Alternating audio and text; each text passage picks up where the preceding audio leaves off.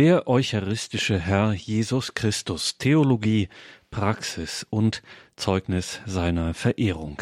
Darum geht es jetzt hier in dieser Stunde und dazu grüßt Sie alle herzlich Gregor Dornis zu dieser Sendung mit Monsignore Ludwig Gschwind und Claudia Sperlich. Die Theologische Sommerakademie in Augsburg ist eine Institution und das jedes Mal mit einem Themenschwerpunkt. 2006 hieß der Eucharistie. Geladen war dort auch Monsignore Ludwig Gschwind aus dem Bistum Augsburg. Er sprach über Theologie und Praxis der eucharistischen Anbetung. Sehr geehrte Damen und Herren, Papst Johannes Paul II. ist in seiner Enzyklika Ecclesia de Eucharistia mehrfach auf die Anbetung eingegangen. Er entfaltet in diesem Schreiben das eucharistische Mysterium in seiner ganzen Tiefe.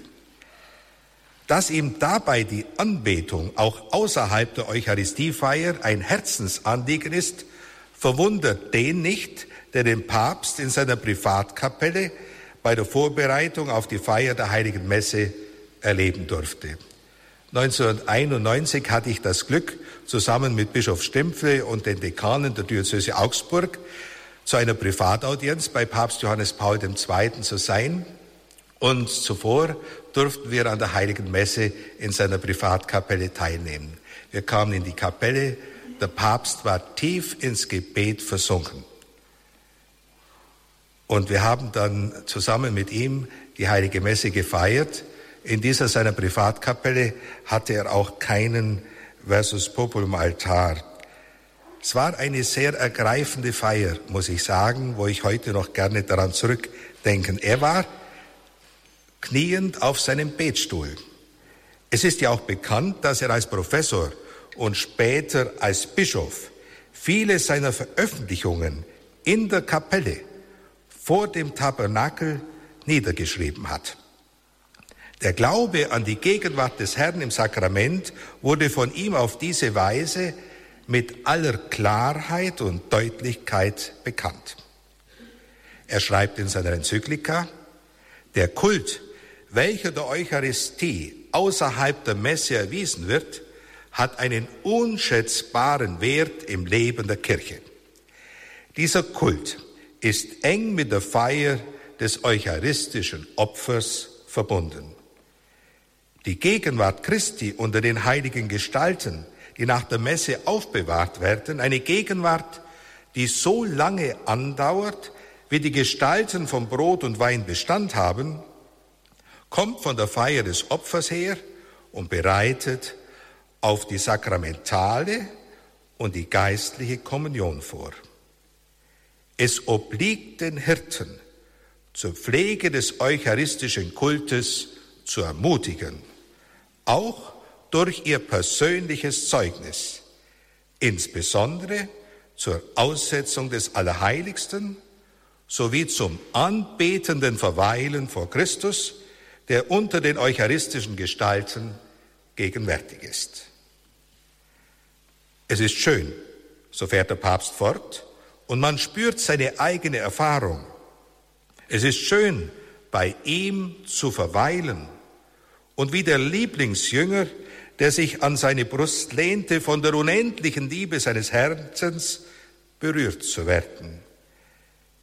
Wenn sich das Christentum in unserer Zeit vor allem durch die Kunst des Gebetes auszeichnete, auszeichnen soll, wie könnte man dann nicht ein erneutes Verlangen spüren, lange im geistlichen Zwiegespräch in stiller Anbetung, in einer Haltung der Liebe bei Christus zu verweilen, der im Allerheiligsten gegenwärtig ist.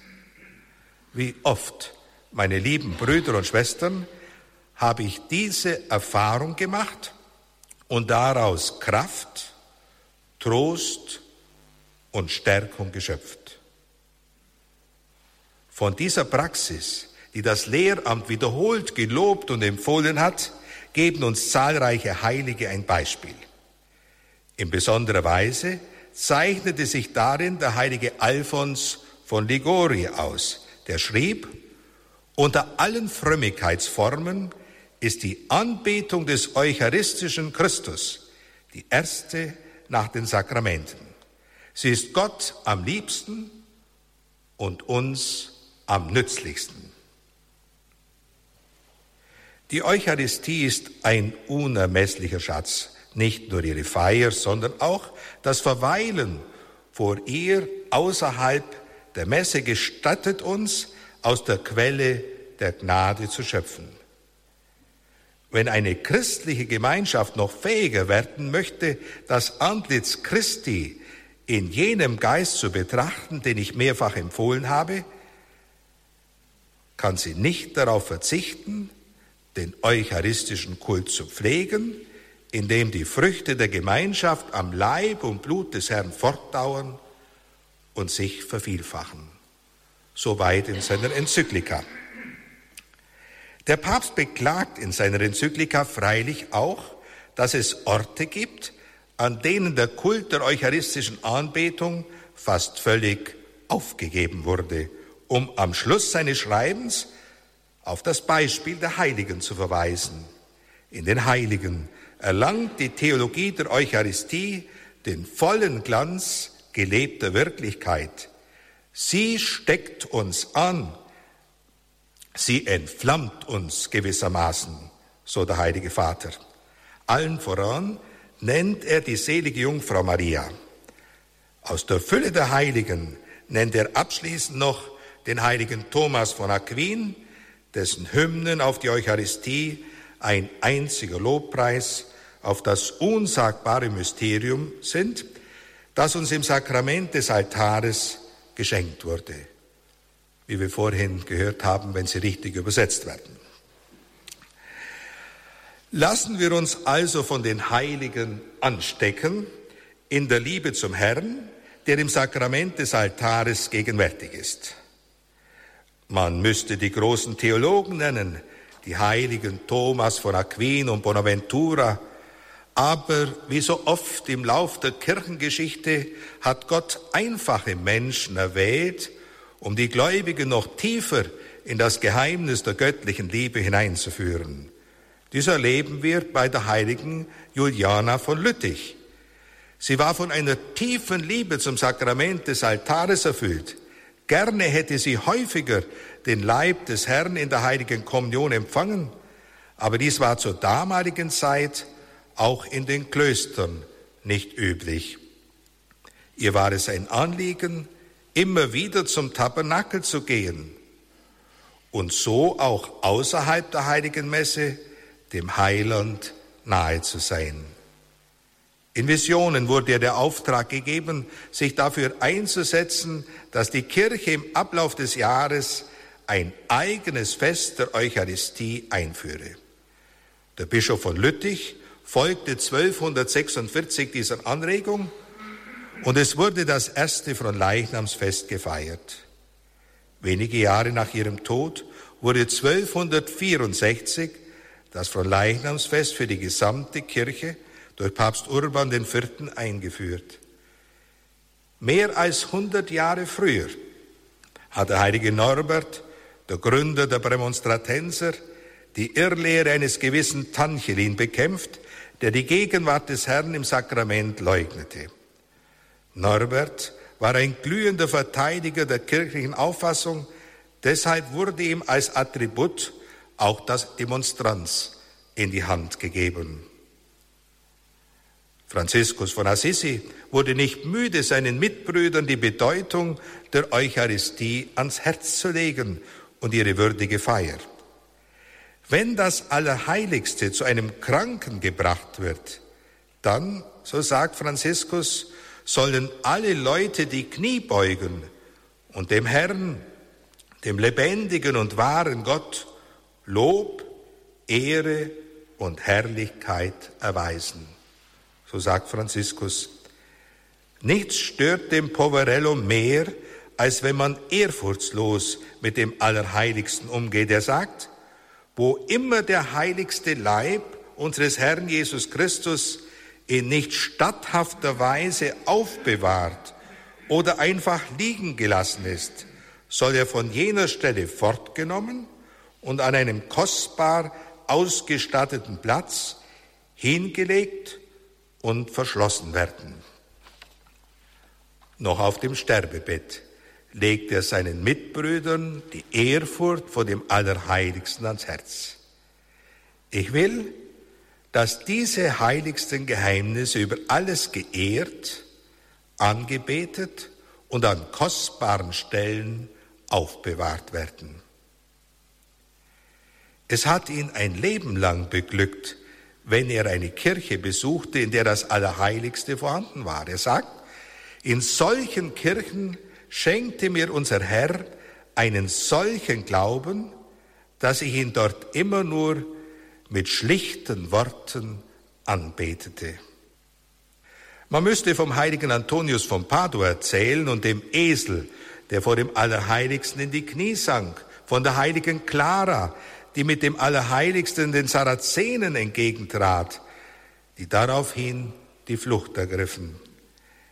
Der Glaube an die Gegenwart des Herrn im Sakrament des Altares führte im 16. Jahrhundert zum 40-stündigen Gebet. Es hat seinen Ursprung im betenden Verweilen am heiligen Grab vom Karfreitag bis zum Ostermorgen. Diese Andacht setzt schon sehr früh ein und beschränkte sich auf die Kartage.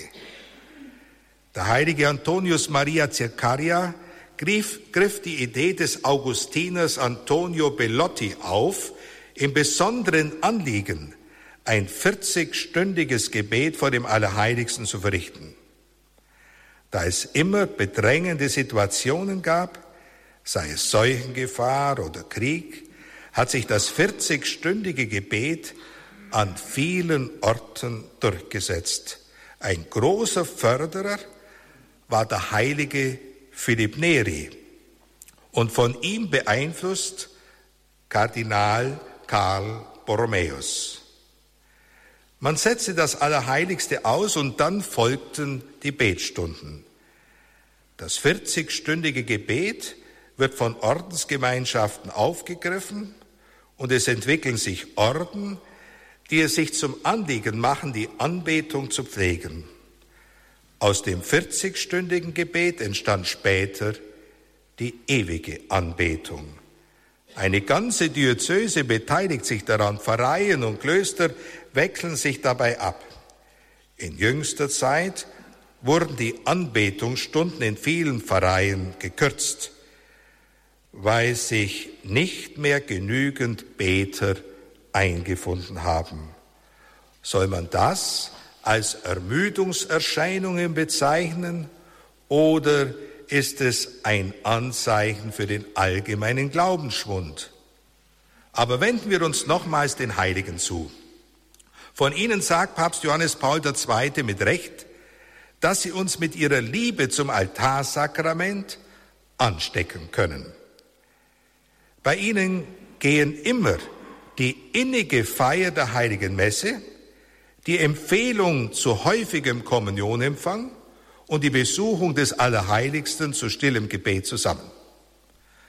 Der heilige Johannes von Avila etwa, ein Volksmissionar und Seelenführer, ging nie an einer Kirche vorüber, ohne in sie einzutreten. Er sagte, ein Freund geht nicht an der Wohnung eines Freundes vorüber, ohne einzutreten und ihn zu grüßen. Der heilige Aloysius von Gonzaga konnte nur am Sonntag die heilige Kommunion empfangen.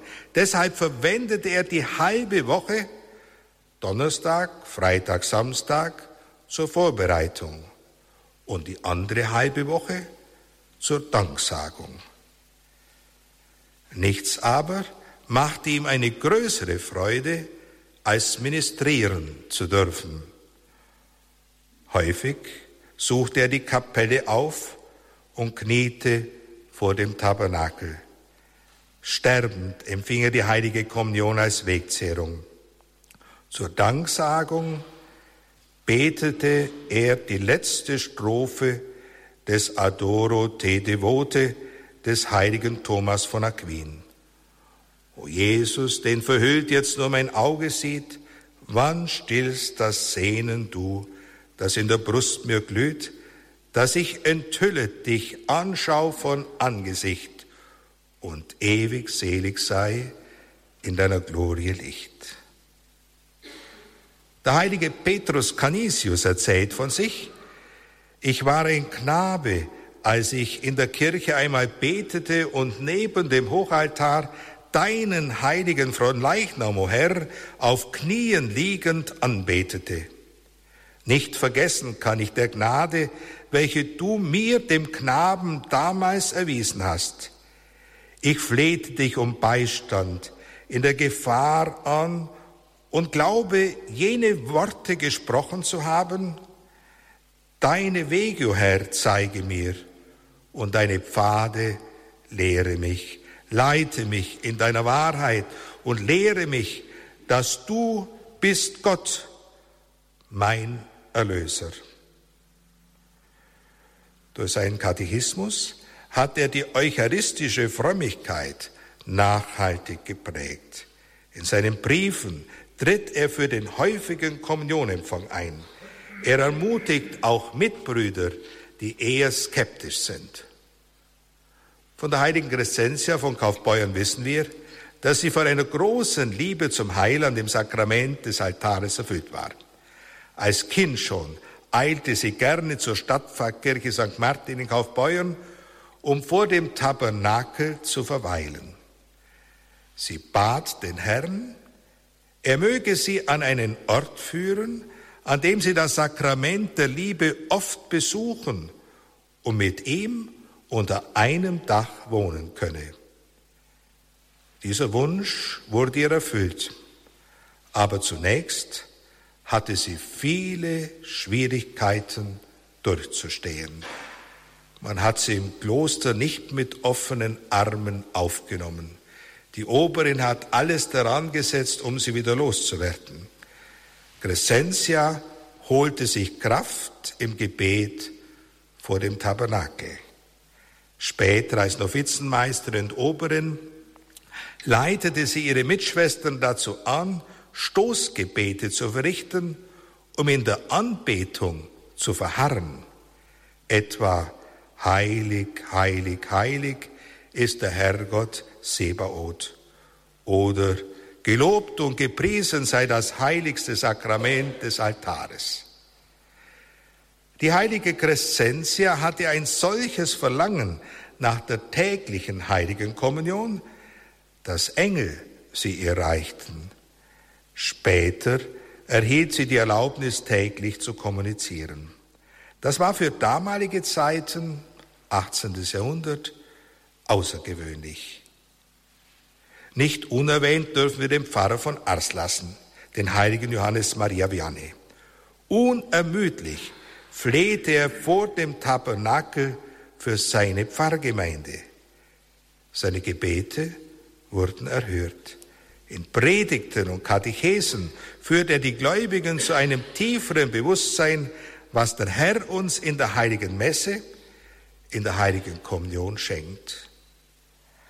Einmal erzählt er von einem Bauern in Ars, der täglich, bevor er aufs Feld ging, die Kirche besuchte und ebenso am Abend, wenn er von der Arbeit zurückkam. Er fragte ihn, was er in der Kirche tue. Und er erhielt zur Antwort, er schaut mich an, ich schaue ihn an. Das ist alles. In der Reihe der Heiligen darf der heilige Don Bosco nicht fehlen. Welche Liebe hat er zum Herrn im Sakrament? Er legte seinen Buben immer wieder ans Herz, wie wichtig die heilige Beichte, die heilige Messe, die heilige Kommunion ist. Wollt ihr, dass der Herr euch viele Gnaden gewährt, dann besucht ihn oft. Wollt ihr, dass er euch nur wenig Gnaden gewährt, dann besucht ihn selten.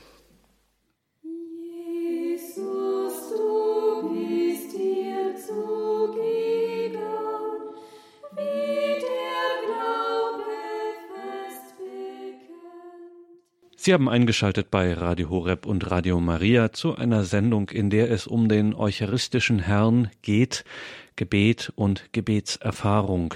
Hören Sie dazu nun ein Zeugnis von Claudia Sperlich.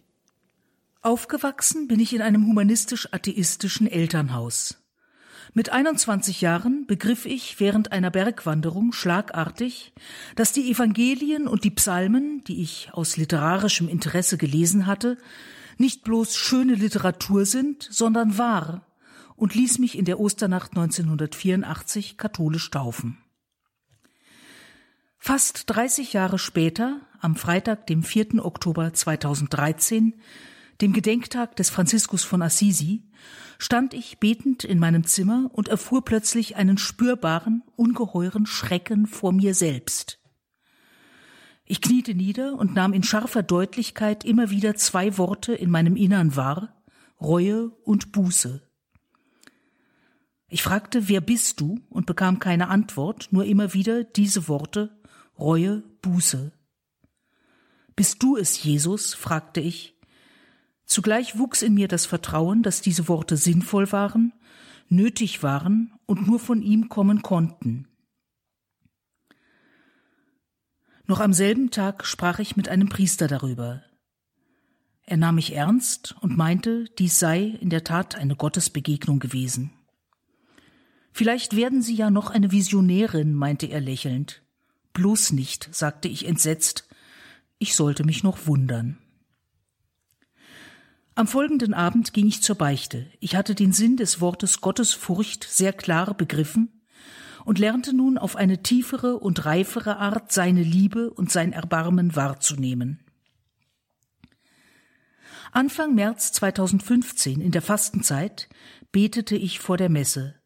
Auf die gleiche Weise wie an jenem 4. Oktober vernahm ich das Wort Leiden. In der Karwoche 2015 sah ich beim Gebet vor der Messe bei geschlossenen Augen ein aufgeschlagenes Buch vor mir. Auf den dunklen Seiten stand in großer leuchtender Schrift Matthäus 7,13. Ich hatte keine Ahnung, was dort steht, schrieb die Angabe in mein Notizbuch, fuhr nach der Messe sofort nach Hause und schlug nach. Gehet ein durch die enge Pforte, denn die Pforte ist weit und der Weg ist breit, der ins Verderben führt, und viele sind es, die da hineingehen. Ich gewöhnte mir an, häufig Wochentagsmessen zu besuchen und häufig zu beichten. Vor dem Tabernakel kniend empfing ich noch weitere Gnadenerweise. Zweimal waren es Zulassungen, Bilder, die nicht von Gott kamen. Ich habe diese Erlebnisse in Gedichte gefasst. Sonntag, 18. Oktober 2015. Am Ende der Welt steht ein Brunnen aus Stein, aus steinernen Rosenblättern, verwittert und grau, zerbrochen, versiegt, und über ihm schwebt das Kreuz, und an dem Kreuz hängt der Heiland der Welt. Göttliches Blut und göttliche Tränen füllen den Brunnen aus Stein. Der Brunnen quillt über von Blut und von Tränen und sie fließen ins Meer. Und endlich sind alle Meere voll. Dann wird das Wasser so klar wie Licht, dann blüht die steinerne Rose auf, dann kommt das Ende der Welt. Herr Jesus, mein Herr und mein Gott, komm bald. Montag, 19. Oktober 2015 Vorm Tabernakel kniend, geschlossen die Augen, Bilder aus Licht und Schatten, der Giebel der Kirche, Schattenriss und dahinter ein weißes Strahlen, Bündel aus Licht bewegte, nun stärker und heller. Umriss der Kirche schärfer vor blendenden Strahlen, beinahe schon unerträglich die blendende Helle. Kaum ist das Bild geschwunden, zeigt sich ein anderes, Blütenkelch, vor dem Dunkel von innen erleuchtet, hell ist es in der Rundung und Licht steigt nach oben durch seine schmale Öffnung, ein Band in den Himmel. Christus ist Licht der Kirche, er strahlt und sie leuchtet.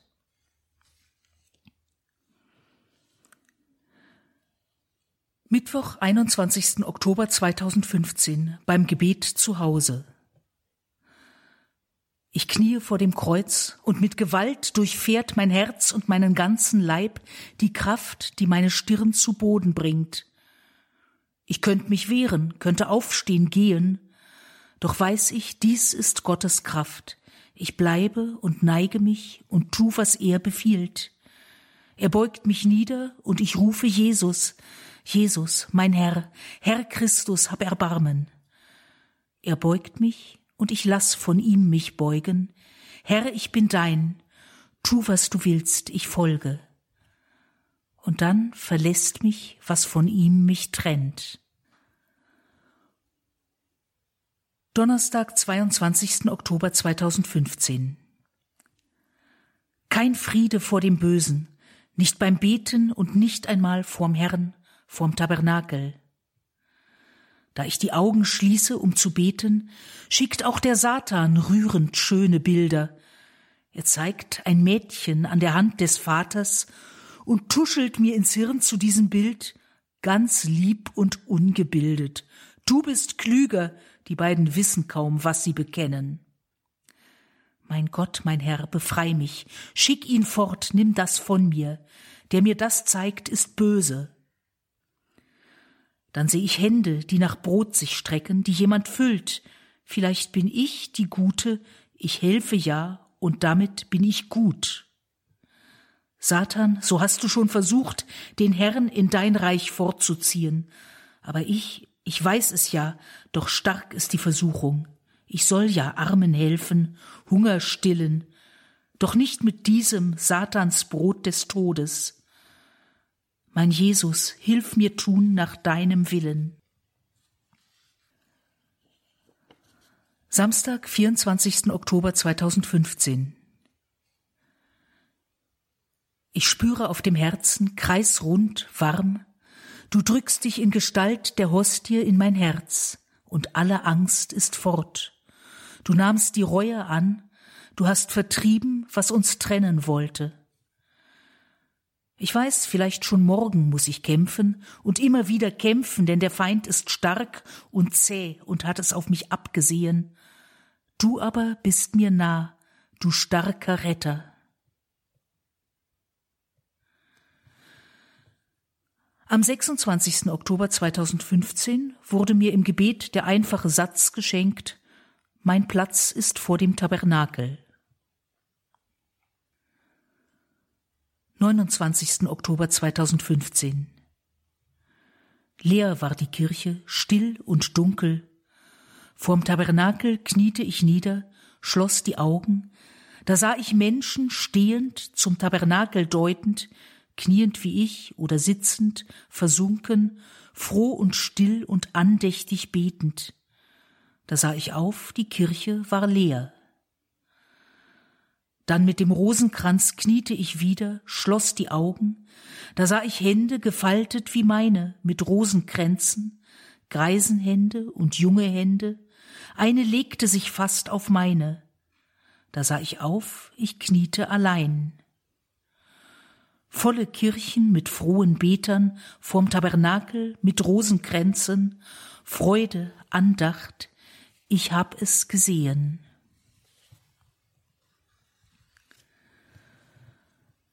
Freitag, 4. Dezember 2015. Dornenkrone vor meinen Augen, nichts als sie. Du hast sie erlitten vor aller Augen für mich. Du hast sie getragen, gekrönt, verhöhnt zu meinem Heil. Du König aller, du trägst die Krone, du bist mein Herr. Sonntag, 17. Januar 2016. Bei Lobpreisgottesdiensten der katholischen charismatischen Erneuerung stehen im Altarraum mit priesterlichem Segen dazu beauftragte Laien, man kann zu ihnen gehen und um ein Segensgebet bitten.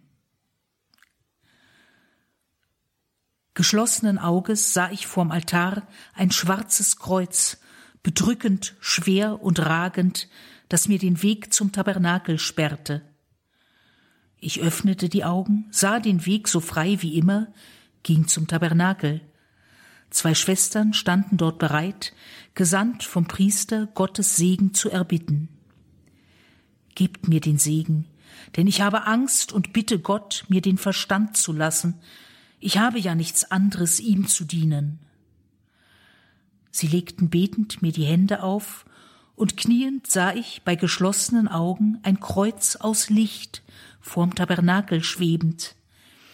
Von seiner Mitte floss ein Strom aus Kraft und traf mein Herz, das wurde leicht und hell. Samstag, 20. Februar 2016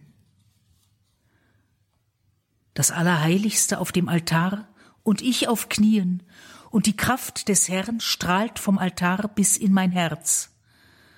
Geschlossenen Auges sehe ich nur ihn, verschwunden ist die prächtige Monstranz, das weiße Brot, das Kreuz hineingezeichnet, das Kreuz ist überstrahlt vom Herrenleib. Der Herr, die Hostie, prägt sich in mein Herz, senkt sich hinein und füllt es aus mit sich und überwältigt mich mit seiner Liebe. Ich sehe ihn in der Gestalt des Brotes und weiß zugleich, er liegt auf meinem Herzen, ist mir vor Augen und zugleich in mir. Ich spüre ihn in mir, er ist gewaltig, ist machtvoll und ist stärker als der Tod. Freitag, 4. März 2016 Herr, im Tabernakel schlägt dein Herz, und von deinem in das meine führt etwas wie aus festem Licht, erst hell, dunkler werdend, violett, ein Band, fest wie eine Klinge, wie ein Weg. Zwischen Zeit und Ewigkeit ein Band, des lebendigen Wortes Klinge, Weg, der durch Umkehr und durch Buße führt, der du bist und den ich gehen soll. Freitag, 15. April 2016. Mir vor Augen und zugleich im Herzen stand die Hostie, vor dem Dunkel strahlend, und ich wusste klar, das ist der Herr. Heller noch erschien ein Kreuz auf ihr, nur der Rand der Hostie strahlte weiter. Immer schärfer trat das Kreuz hervor, war gebildet aus vier starken Nägeln, wie die Zimmerleute sie gebrauchen, Nägel, die zu einem Kreuz verbunden, sich verbanden mit dem Leib des Herrn. Kreuz und Hostie strahlten auf und schwanden. In die Hostie ist das Kreuz gebettet. Kreuz und Hostie werden immer bleiben.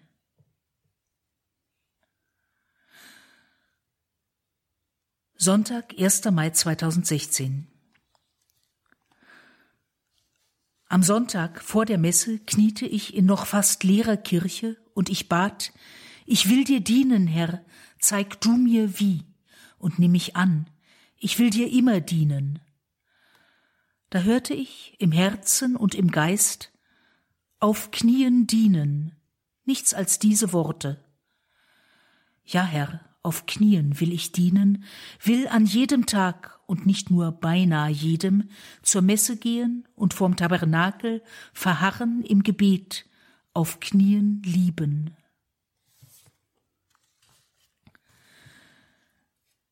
Pfingstsonntag, 15. Mai 2016 Hohes Pfingstfest, nach der Messe kniete ich voll Dank und Freude lange Zeit vorm Tabernakel. Wort ins Denken eingefallen, nicht gewollt, noch nie verstanden, Sühne, immer wieder Sühne. Jesus, bist denn nicht zur Sühne aller Sünden du gestorben? Wie soll ich denn Sühne leisten? Kniend vor dem Tabernakel soll ich beten für die vielen, die nicht beten, die nicht knien. Was ich nie verstanden habe, Sühne leisten in Gebeten, soll ich jeden Tag nun tun? Mittwoch, 1. Juni 2016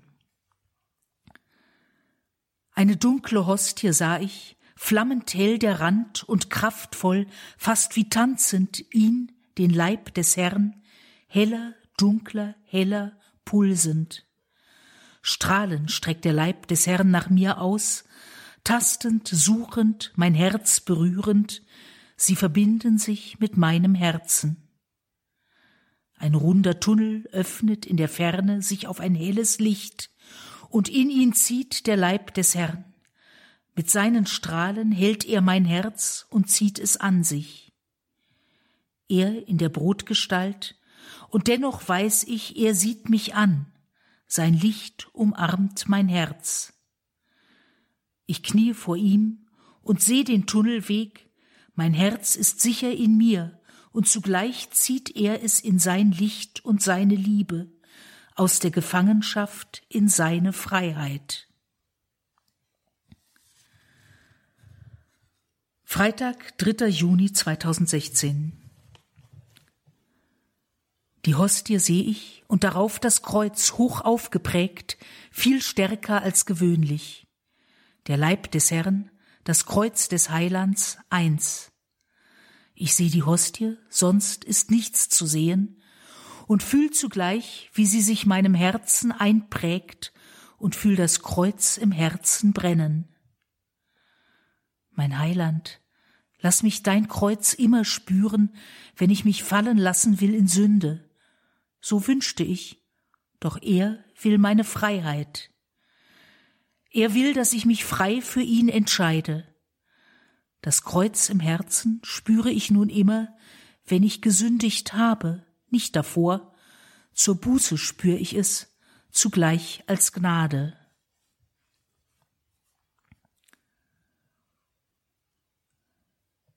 Donnerstag, 23. Juni 2016 Beten wollte ich zum Herrn in der Monstranz, ihm zu Füßen legen meine Liebe, alles, meine Sünden, meine Zweifel und mein Scheitern, nicht für mich allein um sein Erbarmen bitten. Mir vor Augen kamen wirre, bunte Bilder, Welt mit Spaß und Angst und Sorge ohne ihn.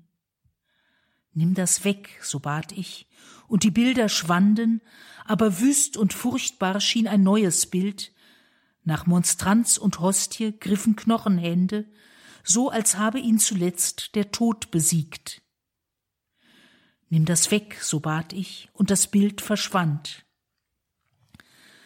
Auf dem Heimweg sonnte ich mich im Bewusstsein, dass ich selbst den Teufel überwunden hatte, bis ich plötzlich merkte, jene Hände hatten vorbereitet nur die größere Versuchung, glauben sollte ich, ich könne ihn besiegen. Herr, verzeih mir, du bist Sieger über Satan, du lässt seine Lügen mich erkennen, Herr, nimm den Hochmut aus mir, gib vollkommene Demut.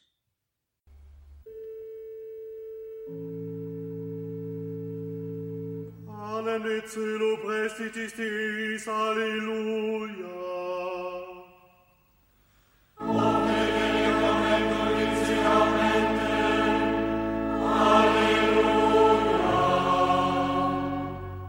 Der eucharistische Herr, Thema dieser Sendung mit Claudia Sperlich und Monsignore Ludwig Gschwind. Hören Sie nun weiter Monsignore Gschwind mit seinem Vortrag von der Theologischen Sommerakademie Augsburg aus dem Jahre 2006. Theologie und Praxis der eucharistischen Anbetung. Es war Papst Pius X., der die eucharistische Frömmigkeit zur großen Blüte brachte. Sowohl die Senkung des Kommunionalters wie auch die Empfehlung der häufigen heiligen Kommunion gehen auf diesen heiligen Papst zurück. Man müsste Charles de Foucault nennen, der in großer Abgeschiedenheit, in ständiger Anbetung vor dem Herrn im Sakrament verweilte. Man denkt an Edith Stein, die Karmelitin, für die keine Stunden kostbarer waren als jene, die sie vor dem Tabernakel verbringen konnte. Man denkt an Mutter Teresa von Kalkutta, die immer wieder betonte, dass die Kraft zu hingebender Nächstenliebe aus der Anbetung wächst. Von Anfang an verpflichtete sie ihre Mitschwestern täglich eine halbe Stunde anbetend vor dem Tabernakel zu verbringen. Als die Arbeit mehr wurde, kam sie nicht auf die Idee, die Zeit zu kürzen, sondern sie war der Meinung, mehr Arbeit braucht mehr Gebet. Sie verlängerte die Zeit der Anbetung auf eine ganze Stunde. Damit sind wir bereits mitten in der Praxis der Anbetung.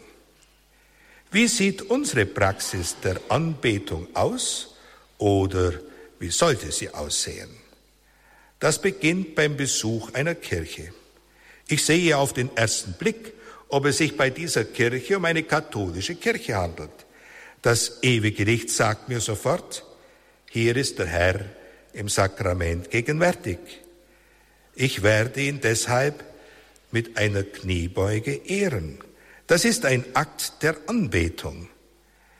Die Kniebeuge kann mit einem kleinen Stoßgebet verbunden werden, etwa Gelobt sei Jesus Christus in Ewigkeit. Amen. Oder Heiland, ich bete dich an. Man könnte auch beten, du bist ganz groß, ich bin ganz klein. Nach diesem Akt der Anbetung geht man in eine Bank. In der Regel besteht die Möglichkeit hinzuknien. Die sollte man auch tun. So wie man nicht in ein Haus hineingeht und sich dort auf den nächstbesten Stuhl setzt, ohne den Hausherrn zu begrüßen, so kann man auch im Gotteshaus sich nicht einfach niedersetzen ohne kurze Zwiesprache mit dem Herrn im Sakrament gehalten zu haben. Man macht das Kreuzzeichen und klopft sich an die Brust. Da betet man, Jesus, dir lebe ich, Jesus, dir sterbe ich, Jesus, dein bin ich im Leben und im Tod. Nachdem man den Hausherrn begrüßt hat, kann man sich setzen und sich auf den Gottesdienst vorbereiten. Der Höhepunkt der heiligen Messe ist die heilige Wandlung. Jesus wirkt das größte Wunder. Er wandelt das Brot in seinen heiligen Leib und den Wein in sein heiliges Blut. Dieses Geschehen zwingt geradezu in die Knie. Wenn der Priester die heilige Hostie, den Leib Christi erhebt, sollte man nicht nur schauen, sondern auch beten. Es ist bestimmt kein Fehler, ein Kreuzzeichen zu machen. Denn im Augenblick der heiligen Wandlung stehen wir ja unter dem Kreuz.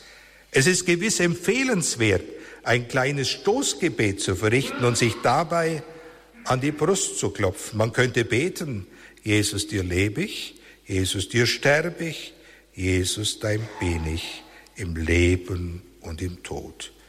Ein anderes Gebet wäre, Jesus, ich glaube an dich. Jesus, ich hoffe auf dich. Jesus, ich liebe dich. Man könnte auch beten, ich opfere dich und mich.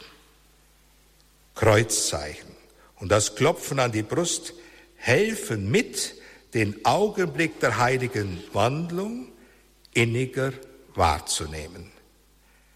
Es besteht ja immer die Gefahr, dass unsere Gedanken abschweifen, dass wir zu träumen beginnen und nicht bei der Sache sind.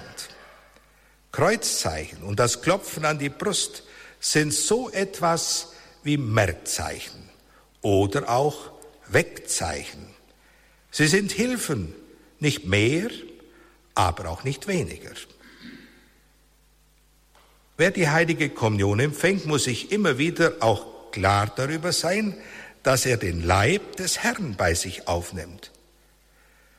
Vergangene Generationen sind durch eine lange Schule der Ehrfurchterziehung gegangen.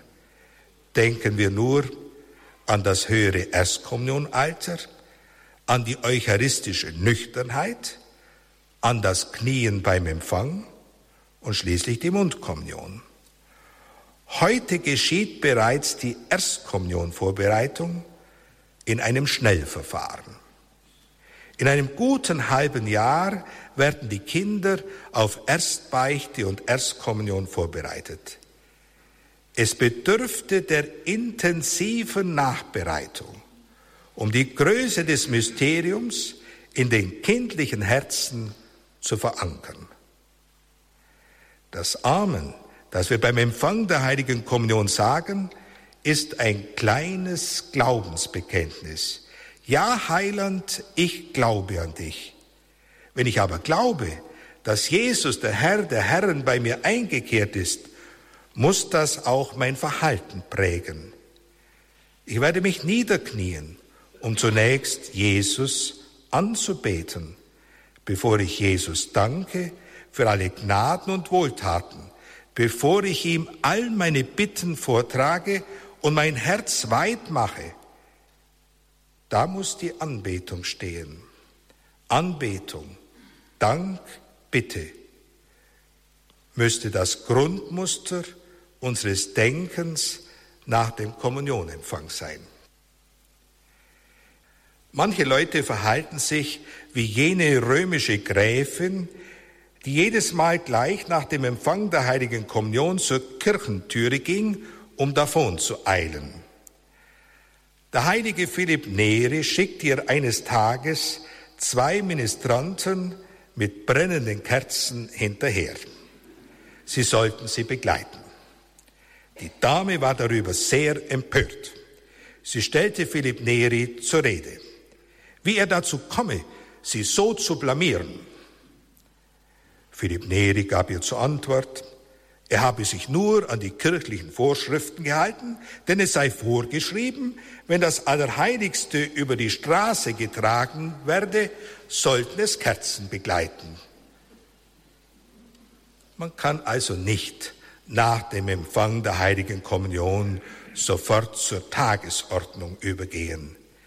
Die Danksagung mit Anbetung, Dank und Bitte muss sich an den Kommunionempfang anschließen soll er fruchtbar werden. Man kann natürlich auch zu Gebeten aus dem Gotteslob greifen oder das Lied, das gesungen wird, als Danksagung nehmen. Es ist nicht verboten, nach der Feier der heiligen Messe noch betend in der Kirche zu verweilen. In manchen Pfarreien findet der tägliche Rosenkranz statt. In anderen Pfarreien wechseln sich die Gläubigen ab sodass immer jemand in der Kirche präsent ist. Dieser Wachdienst wurde eingeführt, weil es in der Kirche zu ärgerlichen Vorkommnissen gekommen war. Ideal ist es, wenn sich der Friedhof bei der Kirche befindet. Da bietet es sich an, wenn man das Grab pflegt, einen Besuch beim Herrn im Tabernakel zu machen. Man kann es nicht genug bedauern, wenn Kirchen außerhalb der Gottesdienstzeiten zugesperrt sind. Rasthaus Gottes geschlossen, kann man hier nur sagen. Bei aller Wertschätzung der Kunstwerke kein noch so kostbarer Kerzenleuchter, keine noch so wertvolle Heiligenfigur ist mehr wert als ein Vater unser, das in dieser Kirche gebetet wird.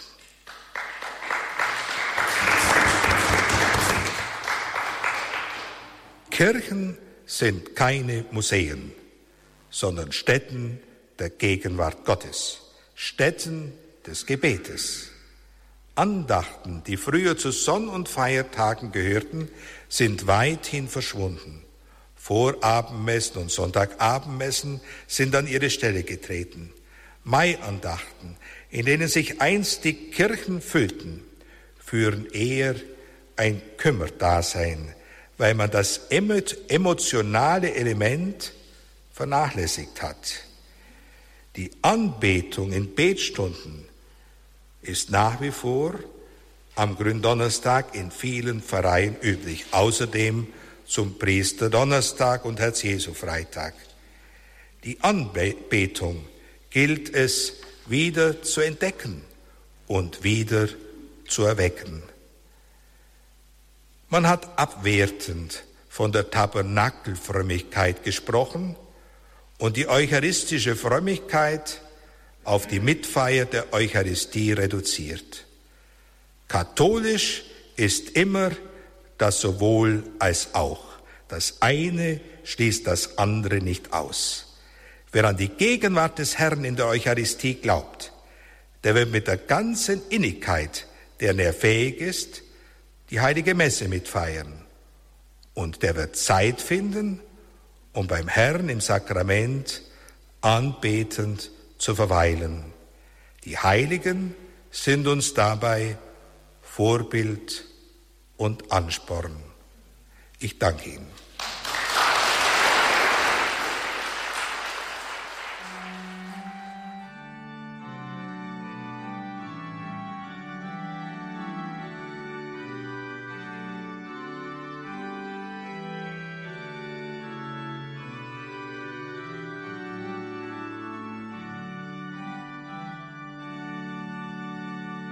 Das ist Radio Horeb und Radio Maria mit einer Sendung über die Gegenwart Christi im allerheiligsten Altarssakrament, das ja in jedem Tabernakel der Welt in gleicher Weise aufgesucht werden kann und soll die sogenannte Visitatio, wie es auch genannt wird, ein Institut, das von der Kirche mit Nachdruck empfohlen wird, den Herrn im Tabernakel aufzusuchen und hier begegnet man eben Christus ebenfalls in besonderer Weise. Noch einmal Claudia Sperlich.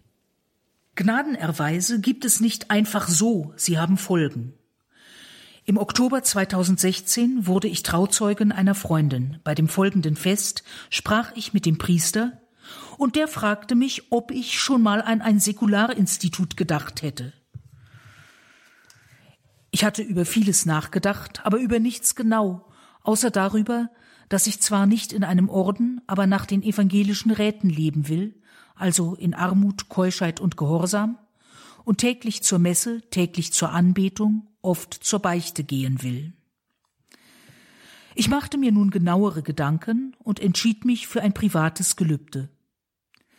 Auf den Rat des Priesters sprach ich noch mit einem alten und erfahrenen Ordenspriester darüber, und der hatte keine Bedenken, riet mir aber, wie bei einem Ordensgelübde, mich zunächst auf drei Jahre zu beschränken.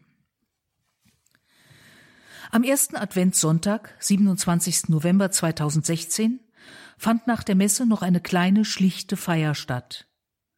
Nach Kreuzzeichen und Vaterunser fragte der Priester, ob dies Gelübde ein freiwilliges und überlegtes, mögliches und gottgemachtes Versprechen sei, dessen vorsätzlicher Bruch einer sakrilegischen Sünde gleichkommt. Ich sagte freudig Ja zu all diesem, und dann sagte ich, ich gelobe, über die Zeit von drei Jahren von heute an keusch zu leben, dem Herrn und der Kirche gehorsam, in evangelischer Armut so besitzend, als besäße ich nicht, täglich an der heiligen Messe teilzunehmen, täglich wenigstens eine halbe Stunde lang in Anbetung zu verharren, entweder vor dem Tabernakel oder bei der eucharistischen Anbetung, häufig, das heißt mindestens einmal im Monat, das Sakrament der Versöhnung zu empfangen. Ich habe mich verpflichtet, sollte ich irgendeinen Teil meines Gelübdes einmal nicht halten, ist das eine beichtpflichtige Sünde, und ich könnte dann so lange die Eucharistie nicht empfangen, bis ich gebeichtet habe. Sollte ich merken, dass mir das Halten auf Dauer unmöglich ist, kann nur der Papst oder ein von ihm bevollmächtigter Bischof mich davon lossprechen. Und diese Verbindlichkeit ist genau das, was ich möchte. Ich will keine halben Sachen. In Berlin ist es nicht schwer, dies Gelübde zu halten. Es gibt hier genug offene Kirchen, in denen ich vor dem Tabernakel knien kann, und es gibt in erreichbarer Nähe Wochentagsmessen am Morgen und am Abend, ja sogar um 13 Uhr. Es gibt eine Kirche mit ewiger Anbetung, immer rund um die Uhr offen, und eine Klosterkirche mit ewiger Anbetung, die für die Allgemeinheit immerhin von acht bis zwanzig Uhr geöffnet ist. Eucharistische Anbetung wird in meiner Gemeinde auch gepflegt, und ich versuche, das noch zu mehren. Ich kniee vor dem Herrn, und auch wenn wir durch die Tür des Tabernakels getrennt sind, weiß ich, er ist da und sieht mich, sieht meine Liebe und meine Sehnsucht und sieht über meine Unvollkommenheit hinweg.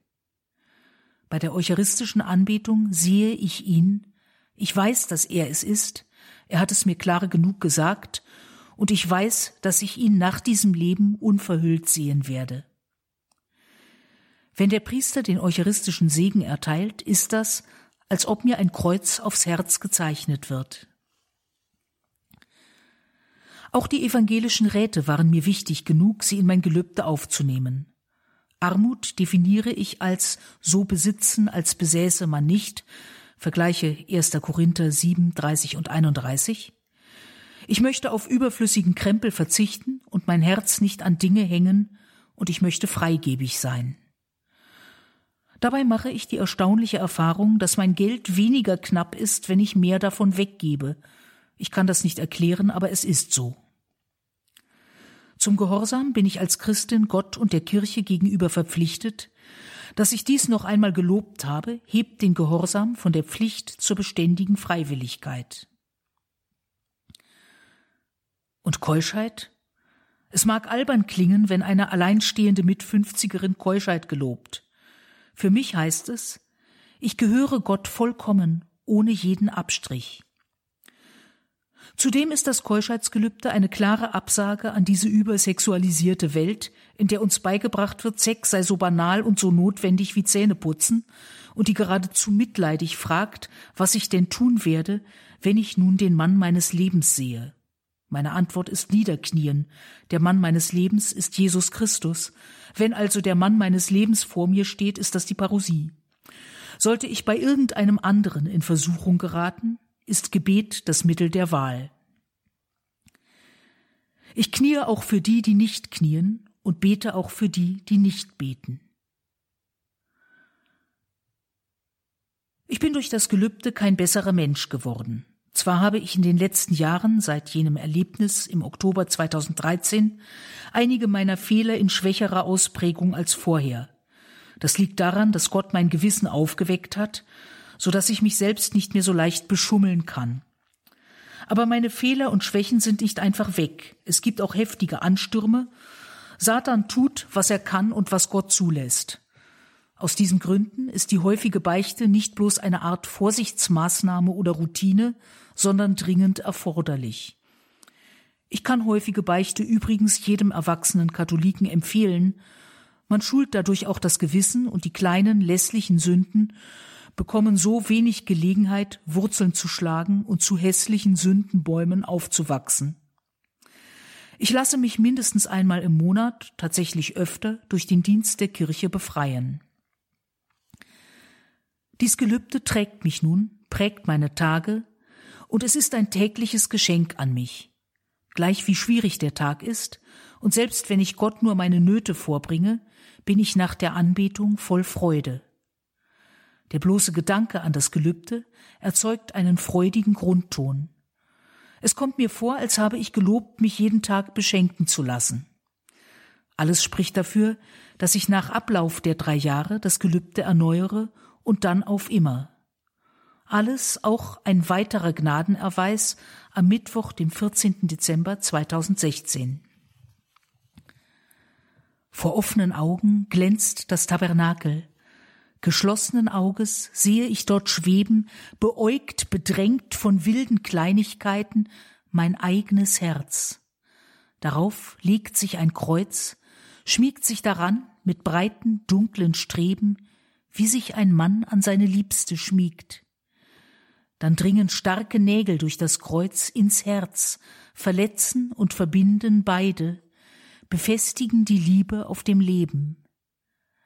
Von oben sehe ich nun das Herz, erblühend, ein Kranz von violetten Blütenfäden, wie eine Distelblüte, daraus fliegen nach oben kleine, leuchtend weiße Kreuze. Ich glaube, Herr, du zeigst mir jedes Herz, für meines wie für jedes gilt das Gleiche. Du willst mit jedem Herzen dich verbinden, willst jedes Herz durch deine Wunden heilen, von deinem Licht soll jedes überfließen. Es hat seither einen einzigen Tag gegeben, an dem ich die Anbetung fast vergessen hätte. Ein Tag, an dem vieles durcheinander ging und viele verschiedene Dinge zu erledigen waren. Gegen 20 Uhr fiel es mir schlagartig ein, und St. Clemens, die Kirche mit der ewigen Anbetung, war schnell erreicht.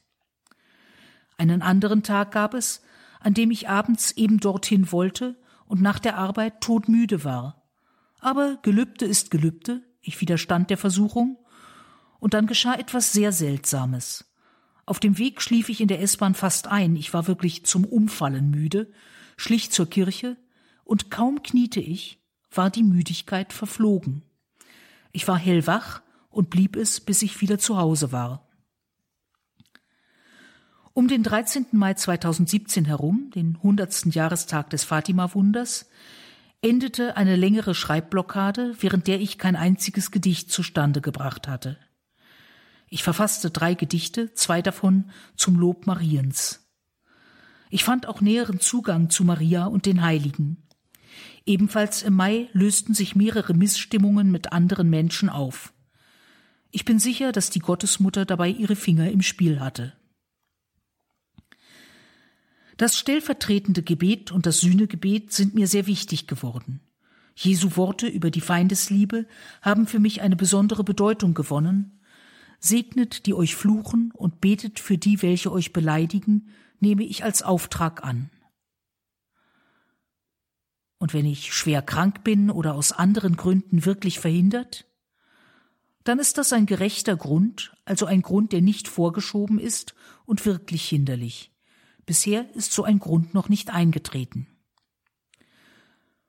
Und wenn ich irgendwohin reisen will und an dem Ort ist es nicht möglich, täglich zur Messe und zur Anbetung zu gehen, dann fällt diese Reise aus. Ich habe das kürzlich einmal wirklich als Opfer empfunden, als mir bei der Planung einer Reise auffiel, dass es nicht ging. Ganz kurz war ich enttäuscht, dann aber nur noch froh, ich empfinde es als Gnade, ein Opfer bringen zu dürfen. Und was ist überhaupt rechte Anbetung? Bete ich an, wenn ich Gott einen ganzen Berg meiner Probleme vor die Füße werfe und nichts anderes habe? Ja, auch das ist Anbetung, weil ich damit Gott als Adressaten habe für mein ganzes Leben. Ich vertraue ihm, dass er mir aus der Patsche hilft, was kein anderer kann. Und wenn ich mich nicht konzentrieren kann, keine Andacht aufbringe, Glaubenszweifel habe, dann gehe ich eben aus Treue zu Messe und Anbetung. Dann kniee ich vielleicht nur da und bin fahrig und schaue dreimal auf die Uhr, ob die halbe Stunde schon herum ist, und danach merke ich plötzlich, ich bin randvoll mit Freude, nicht anders als an Tagen, wo ich mit innigem Glaubenseifer anbete. Warum Gott gerade mich gerufen hat und warum erst so spät, weiß ich nicht. Aber das ist seine Sache. Meine Sache ist einfach, auf diesen Ruf zu antworten, so gut ich kann. Ich will mein Gelübde halten, will vor Gott knien, einfach nur, weil er Gott ist, weil ich ihn liebe und weil ich mir wünsche, ihn immer mehr zu lieben.